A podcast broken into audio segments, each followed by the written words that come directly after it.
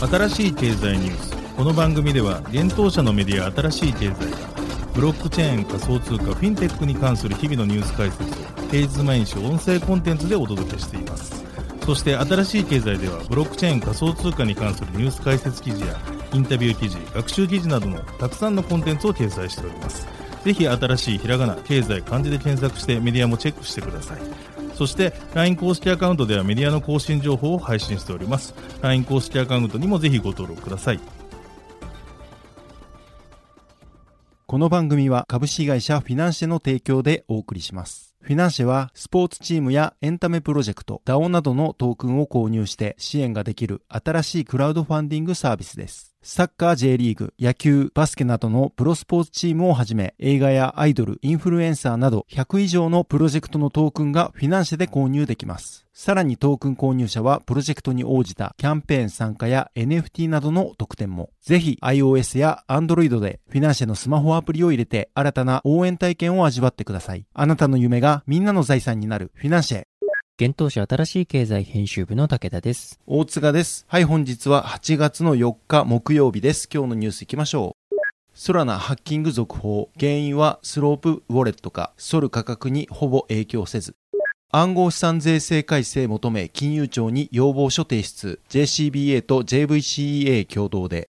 国内初韓国カカオのクレイトンがビットポイントで上場アスターがアルケミーと提携エコシステム開発者支援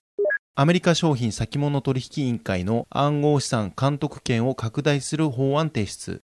アメリカコインベース、スターゲートファイナンスとリーグオブキングダムアリーナ上場へ。グッチ、アメリカ一部店舗でエイプコイン決済対応。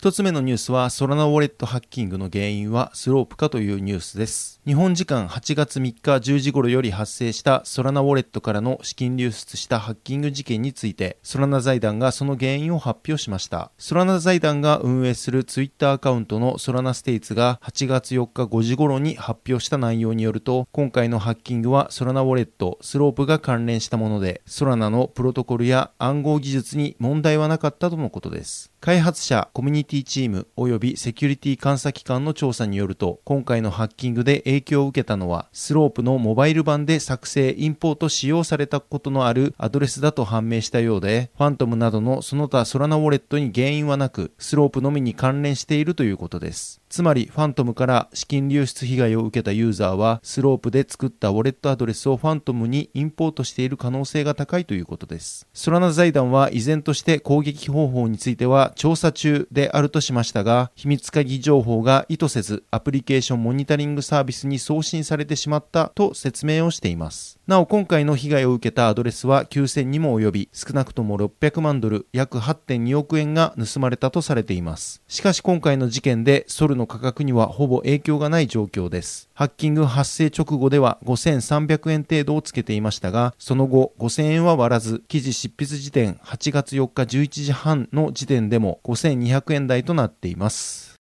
続いてのニュースいきます。一般社団法人日本暗号資産ビジネス協会 JCBA と一般社団法人日本暗号資産取引業協会 JVCEA が共同で暗号資産に関わる2023年度税制改正要望書を取りまとめ、7月29日付で金融庁へ提出したことを8月3日に発表したというニュースです。この要望書を作成した経緯として、日本はかつては暗号資産やブロックチェーン領域で世界をリードする立場にあったが、現行の暗号資産税制などの影響で海外に拠点を移す会社や人材が増えてしまい、制度設計などに遅れが生じていることが説明されています。また、今後より進展することが想定される暗号資産を利用した資金決済分野の革新や暗号資産技術の応用による経済社会の高度化に際し、日本の優位性を損ない次世代技術を用いた産業の戦略的な取り組みが危ぶまれる状況となっているとも言及されています。そして具体的にはパブリックブロックチェーンを活用した暗号資産は現状ブロックチェーンの分野で最も成功しているセクターであり NFT や DAO の発展と密接に関連しているにもかかわらず税制が正しく適用されていないとしています。このような現状を克服するために暗号資産税制に関する要望書を作成したとのことです。なお、税制改正要望書の主となるポイントは次の3つです。分離課税、暗号資産取引にかかる利益への課税方法は20%の申告分離課税とし、損失については翌年以降3年間、暗号資産に関わる所得金額から繰越控除ができることを要望する。暗号資産デリバティブ取引についても同様とする。法人税、期末時価評価課税の対象を市場における短期的な価格の変動、または市場間の価格差を利用して利益を得る目的、短期売買目的で保有している市場暗号資産に限定し、それ以外のものを対象外とすることを要望する。少なくとも喫緊の課題への対応として、まず自社発行のトークンについて対象から除くことは必須である。資産税、相続により取得した暗号資産の譲渡原価の計算について、取得費加算の特例の対象とすることや、相続財産評価について上場有価証券と同様、相続日の最終価格のほか、相続日の属する月の過去3ヶ月の平均時価のうち、最も低い額を時価とすることを要望する。ちなみに要望書には、海外の暗号資産税制について、海外各国における暗号資産税制との比較では、アメリカ及びイギリスでは暗号資産の取引によって生じた利益は、他の金融資産と同様のキャピタルゲイン課税、おおむね20%、アメリカは1年以上保有の場合として固定税率課税とされているほか、ドイツのように1年以上保有している暗号資産の取引については、原則として課税対象としない国も存在すると説明されています。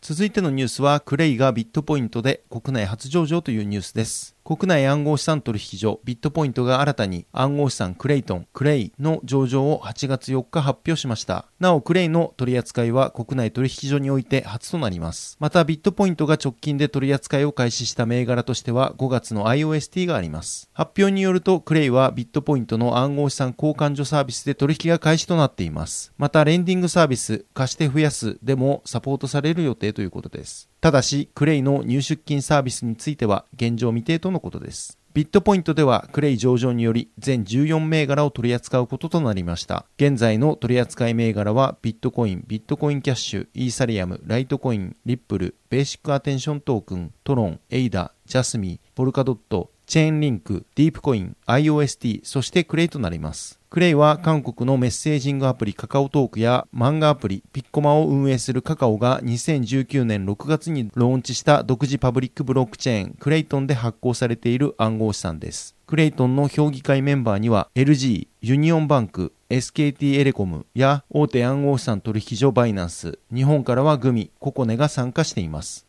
海外ではバイナンスやコインワン、ゲート、クーコインをはじめとした多くの取引所で取り扱いがされています。なお現在のクレイの時価総額は1168億円となっています。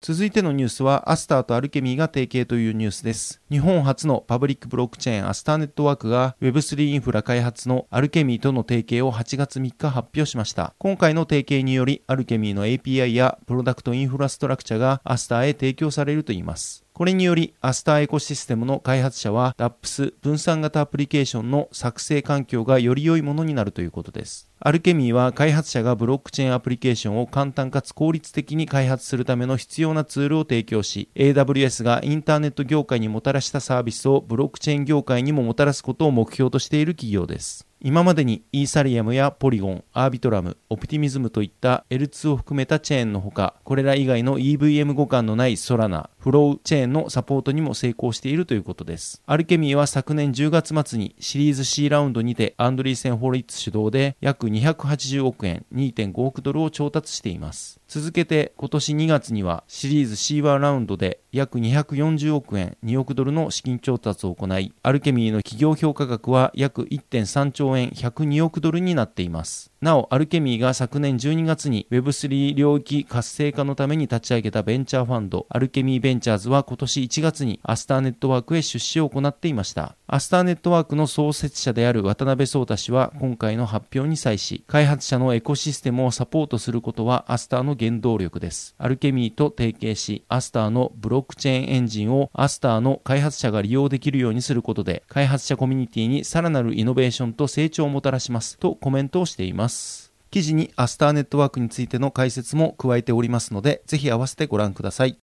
続いてのニュースいきます。アメリカ農業委員会の上院議員らが暗号産取引所の規制体制を確立するための法案を提出したことを8月3日に発表したというニュースです。法案の名称は2022年のデジタル商品消費者保護法です。その上院議員はデビー・スタベナウ氏、ジョン・ブーズマン氏、コリー・ブッカー氏、ジョン・チェーン氏の4人です。この法案はデジタルコモディティに相当する暗号資産の監督権をアメリカ商品先物取引委員会 CFTC に与える内容になっています。この法案では具体的に取引施設、ブローカー、ディーラー、カストディアンを含む全てのデジタル商品プラットフォームに対して CFTC への登録を義務付け、規則の規制のギャップ解消やデジタル商品取引所に対して不正取引の禁止、利益相反の排除、開示、十分な資金力の維持、強固なサイバーセキュリティ、プログラム、顧客資産の保護、疑わしい取引の報告などが挙げられています。またメディアブロックに共有された法案概要では、ビットコインとイーサは証券ではなく商品と定義されているとのことです。ジョン・ブーズマン議員は次のにコメントをしています。デジタル資産とブロックチェーン技術はすでに、そしてこれからもグローバル市場の機能を変えていくことでしょう。しかしこの急成長中の業界は現在州レベルでのパッチワークのような規制によって大部分が管理されています。これでは消費者を詐欺から守るための効果的な方法とは言えません。さらに州の規制だけに頼っていては、全ての利害関係者のために規則や規制が機能することは保証されません。私たちの法案は CFTC にデジタル商品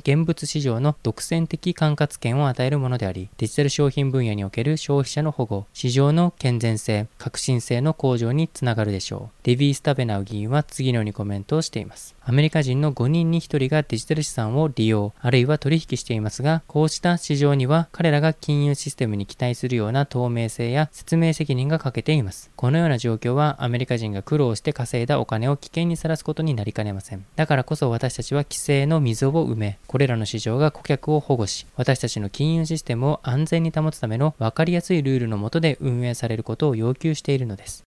続いてのニュースいきます。アメリカ大手暗号資産取引所コインベースが暗号資産スターゲートファイナンス STG とリーグオブキングダムエリア LOKA を上場することを8月4日に発表したというニュースです。両銘柄は流動性条件が満たされ次第、コインベース .com 及び同社提供の個人トレーダー向けプラットフォームコインベースエクスチェンジにて8月4日9時以降に取引開始される予定です。取引ペアについては両銘柄それぞれ USD をサポート後、段階的に USDT をサポートするとのことです。日本はサービス提供対象外となっています。なお、コインベースでの直近の新規銘柄上場としてスーパーレアと TE フードを8月2日より取り扱い開始しています。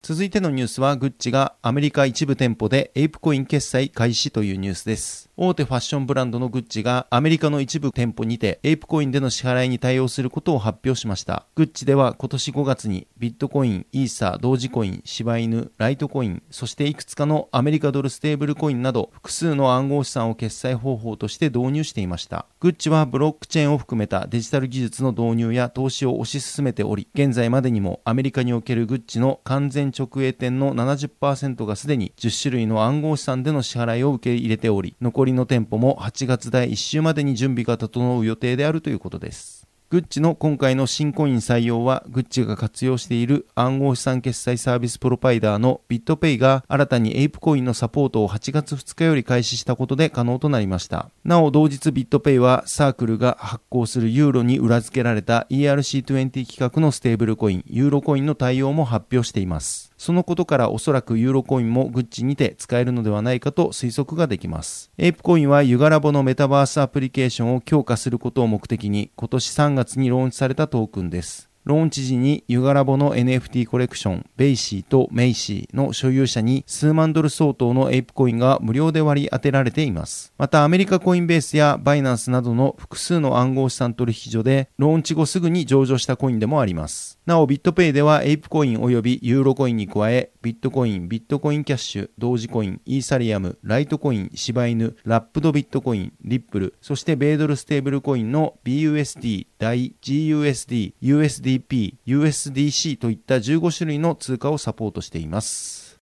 はい、本日のニュースは以上となります。このように私たち新しい経済編集部ではブロックチェーン暗号資産に関するニュースを平日毎日ラジオで配信をしております。本日ご紹介したニュースはすべてサイトの方に上がっております。ぜひサイトの方も見に来てください。新しいひらがな、経済、漢字で検索して見に来ていただければと思います。それでは本日はありがとうございました。ありがとうございました。